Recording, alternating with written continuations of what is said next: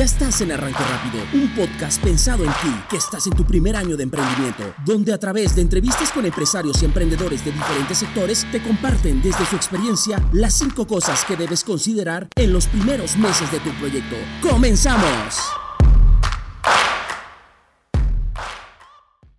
Muy buenos días, bienvenidos a este nuevo programa. En este día tengo un gran invitado, eh, una persona que la realidad es que cada que lo veo, yo digo, no manches, qué, qué buena onda su forma de pensar en cómo podemos generar sinergia. Y pues básicamente un fundador de un gran networking que se llama NIP, al cual pertenezco. Y pues básicamente un gustazo tenerte aquí, César. ¿Cómo estás? Muy buenas tardes. Gracias, Giovanni. Muy buenas tardes. Pues miren, hoy tengo a César. César eh, fundó un networking que se llama NIP, en el cual eh, tengo la oportunidad de pertenecer y además es dueño de otras empresas. Justo de ello me gustaría platicar primero para poderlo presentar. Cuéntame, César, ¿en qué andas? ¿A qué te dedicas? ¿Qué ofreces? ¿Qué vendes? ¿Qué solucionas? Pues mira, justamente, eh, bueno, tengo Graviton, soy socio Graviton, que somos una empresa que hace automatización. Con esa surgimos realmente hace 10 años, 2012, y hacemos automatización residencial, comercial, proyectos de software, ingeniería en general para construcción, para bienes inmuebles y también ingeniería en, software. Y por, por, otro lado, NIP, que es un proyecto súper apasionante, que estamos haciendo una comunidad de empresarios en donde nos ayudamos, que mucha falta nos hace aquí en México, nos ayudamos, ayudamos a emprendedores y empresarios, pymes, a, generar contactos una, mediante una metodología de networking, ayudarlos a vender más y, en el camino pues también generar comisiones. Entonces ha sido un modelo que de manera orgánica ha alcanzado a muchos emprendedores, muchos empresarios y que ha gustado mucho y que bueno, em, empezamos a expandirnos ya poquito a poquito, pero a paso firme. Excelente. Pues sí, me consta, ¿no? El tema de, cómo va creciendo eh, NIP en este sentido. Y pues bueno, el día de hoy tenemos invitado a César para que nos pueda platicar desde su experiencia cuáles son esas cinco cosas que eh, de alguna manera él recomienda que un emprendedor, ya sea que se esté metiendo en el tema de tecnología, que se esté metiendo en el tema de pues negocios, eh, pueda eh, considerar en sus primeros meses de, emprendimiento para que de alguna manera pues su arranque sea de, mayor solidez y no tan, no tan, tan de tropiezo, ¿no? Y pues cuéntame, César, ¿cuál sería tu primer punto que recomendarías?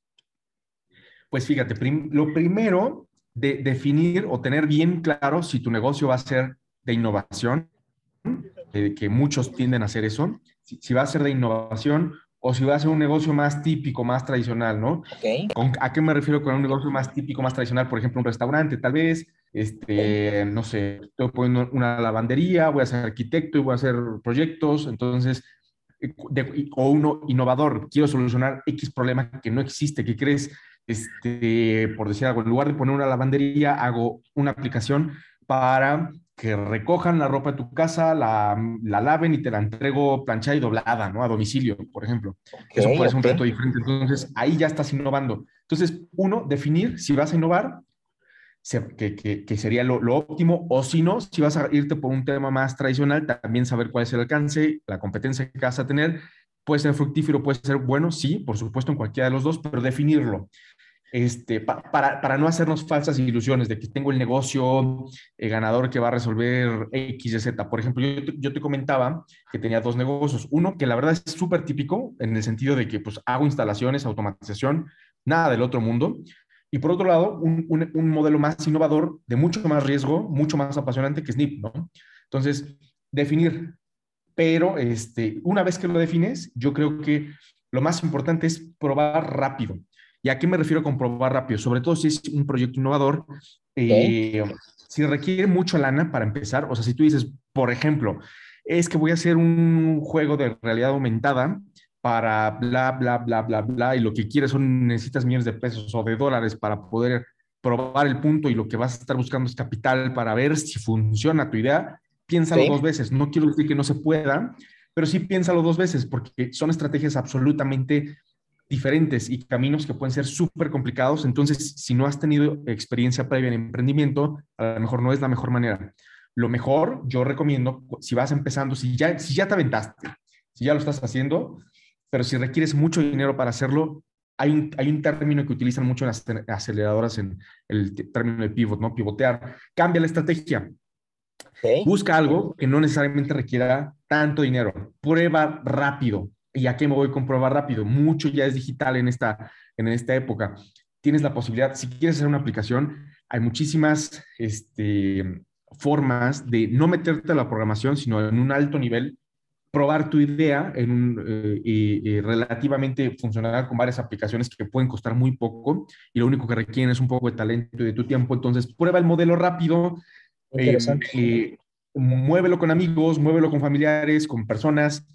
Y entonces prueba si esta idea que tú con la que tanto estás casada puede o no funcionar. Y si no funciona o si en el camino te das cuenta de que no está solucionando realmente el problema que te habías puesto inicialmente o que no está teniendo el impacto que puede tener o, o, puede tener muchas complicaciones, se vale ajustar y cambiar, ¿no? Ese, es, ese sería el, el, primero. Muy bien, excelente. Ajustar y cambiar, me encanta. ¿Cuál sería el siguiente? El siguiente, bueno, una vez que ya, una vez que tomaste la decisión, pues tener mucha disciplina. Entonces, eh, porque es, es, extremadamente fácil, ¿no? No te vayas por el camino fácil en el sentido de, que pues ya escogiste resolver cierto problema. Por ejemplo, el de las lavanderías que estaba poniendo, ¿no? Sí, sí, sí. Ya, ya decidiste, pues hazlo, no te vayas, no coquetees con la idea de hacer dinero rápido. Eso es bien importante. Cree en tu proyecto, sé disciplinado, eh, no busques dinero fácil, sino busca solucionar un problema, porque en la medida en la que buscas eh, solucionar problemas, es en la medida también en la que puedes crecer. Entonces, mucha gente desafortunadamente lo que hace es pensar en dinero. Pues, ¿qué necesito? Pues pagar la renta, pues necesito pagar X, Y, Z en las colegiaturas, o necesito pagar eh, tal. Entonces, pues no tengo chance de, no, yo ahorita lo que necesito es lana. No necesito, no tengo tiempo de hacer eso. A lo mejor alguien más joven podrá hacerlo. No, no, no, no. Eso es, un, partir de algo, de, una idea súper equivocado, ¿no?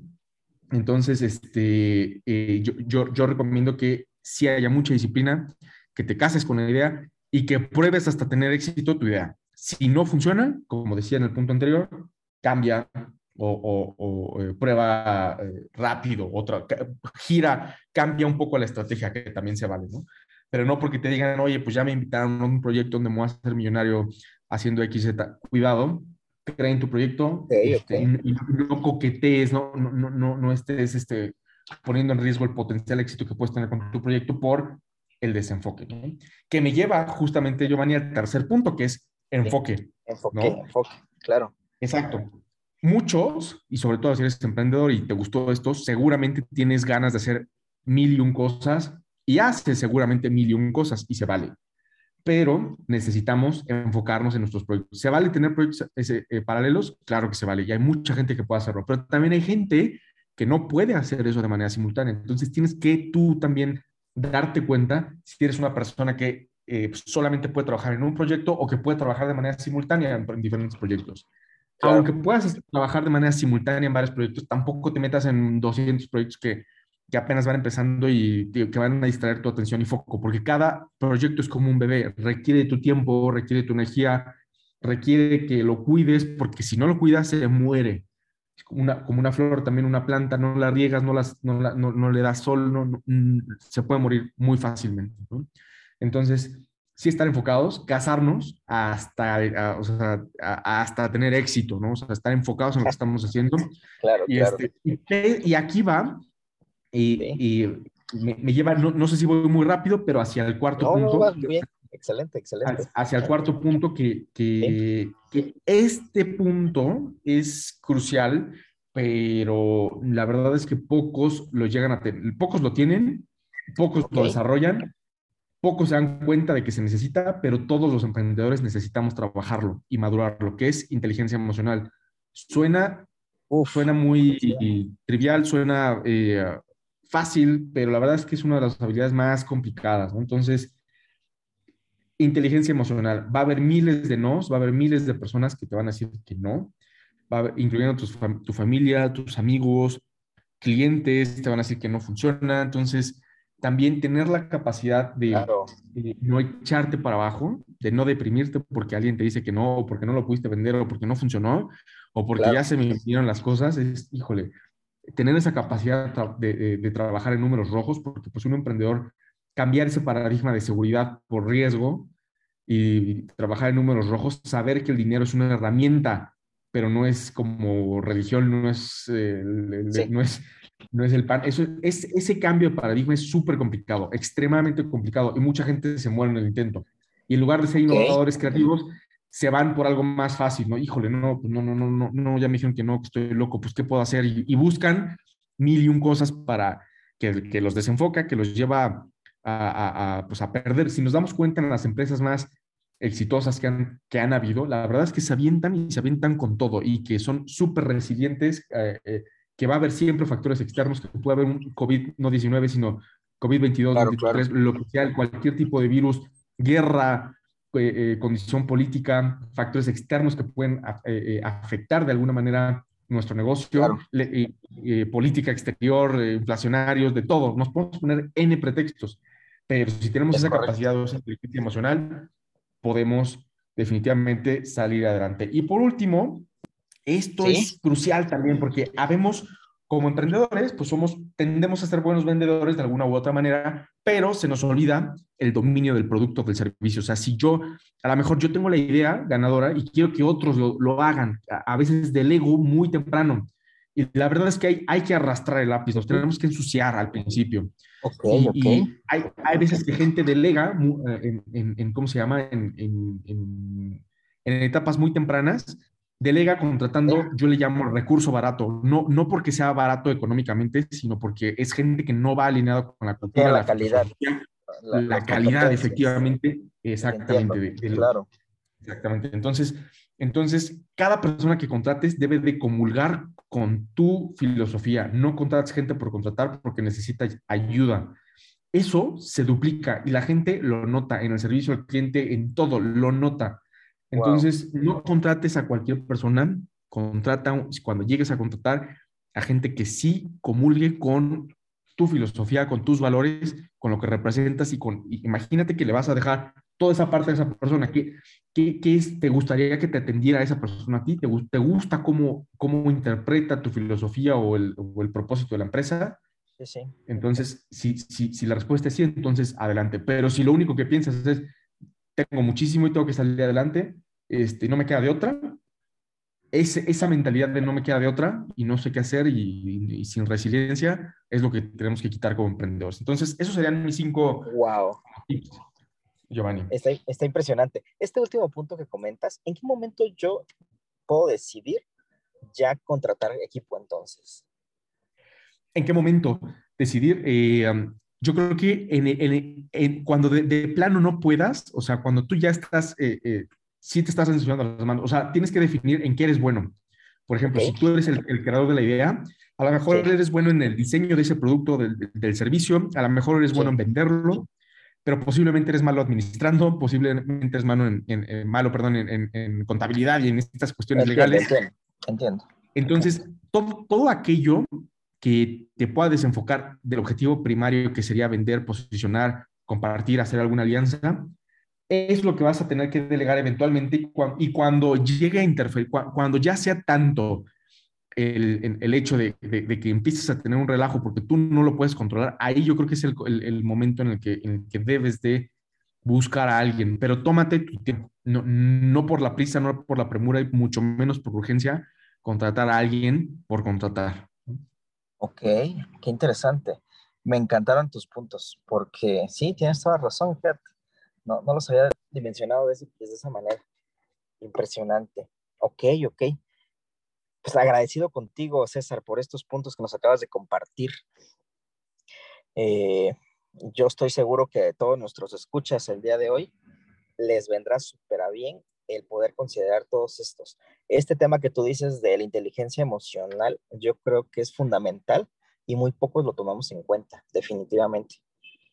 Así eh, es. Porque, es parte de, ¿no? E incluso poderlo permear en nuestro equipo de trabajo también es fundamental, creo yo. Así es, el equipo de trabajo es fundamental, creer en ti, creer en el proyecto, probar, ¿no? Probar rápido, este, a pensar, ser un poquito obstinado, con, tu, con la manera de pensar, Este, y bueno, a lo mejor como un sexto tip también para quien está empezando en el emprendimiento, eh, es, la verdad es que siempre tu, eh, tu, alrededor, tu, ¿cómo, le llaman? Tu contexto te va a absorber, siempre. Entonces, si tú estás rodeado de gente que no está emprendiendo, con gente conformista, aunque tú quieras hacerlo, eventualmente serás conformista, te vas a volver como ellos. Entonces, exacto, se permea. Entonces, busca algún grupo, busca algo, busca gente que esté haciendo cosas similares, que piense de manera similar a ti. Ok. Que se empujen de manera lateral y así va a ser mucho más sencillo, ¿vale? Entonces, eso es muy importante. Por eso, por eso un grupo de networking puede ser tan valioso, pero es muy importante que sí te juntes con gente que piense como tú, que te ayude, que te empuje, porque la verdad es que muchos venimos de núcleos, no todos tenemos familiares o amigos súper emprendedores, ¿no? Muchos venimos de núcleos en donde la gente no piensa así y a lo mejor eh, trabaja en puestos más burocráticos o, es empleado de X y Z. No quiero decir que esté mal, pero si tú lo que quieres es emprender, vas a necesitar mucha energía, mucha buena vibra, mucho positivismo, y eso no es fácil encontrarlo si no estás en un grupo de, emprendedores, ¿no? Completamente de acuerdo, definitivamente. También tu círculo, tus cercanos, este, crean, ¿no? Y, generan este, lo que vas tú construyendo en tu, en tu empresa, en tu proyecto, en tu día a día, incluso en tu persona. Así es. Excelente, amigo. Pues agradecido con, con este tiempo que nos has compartido. Eh, pues cuéntanos cómo te encontramos, dónde te encontramos, un poco de información más de NIP. Invita a la gente a que se pueda sumar. Pues muchas gracias, Giovanni. Yo los invitaría a que visiten nipmexico.com y ahí pueden este, escribirnos, puede ser por WhatsApp. Ahí nos van a encontrar y los podemos invitar a una sesión este, totalmente eh, sin costo para cualquier persona que quiera visitarnos por primera vez y escuchar de qué va. Y también me pueden encontrar a mí en, Instagram como arroba César Madariaga y listo. Pues agradecido contigo, agradecido con nuestros escuchas el día de hoy en este podcast, en este programa de Spotify y nos vemos en la próxima.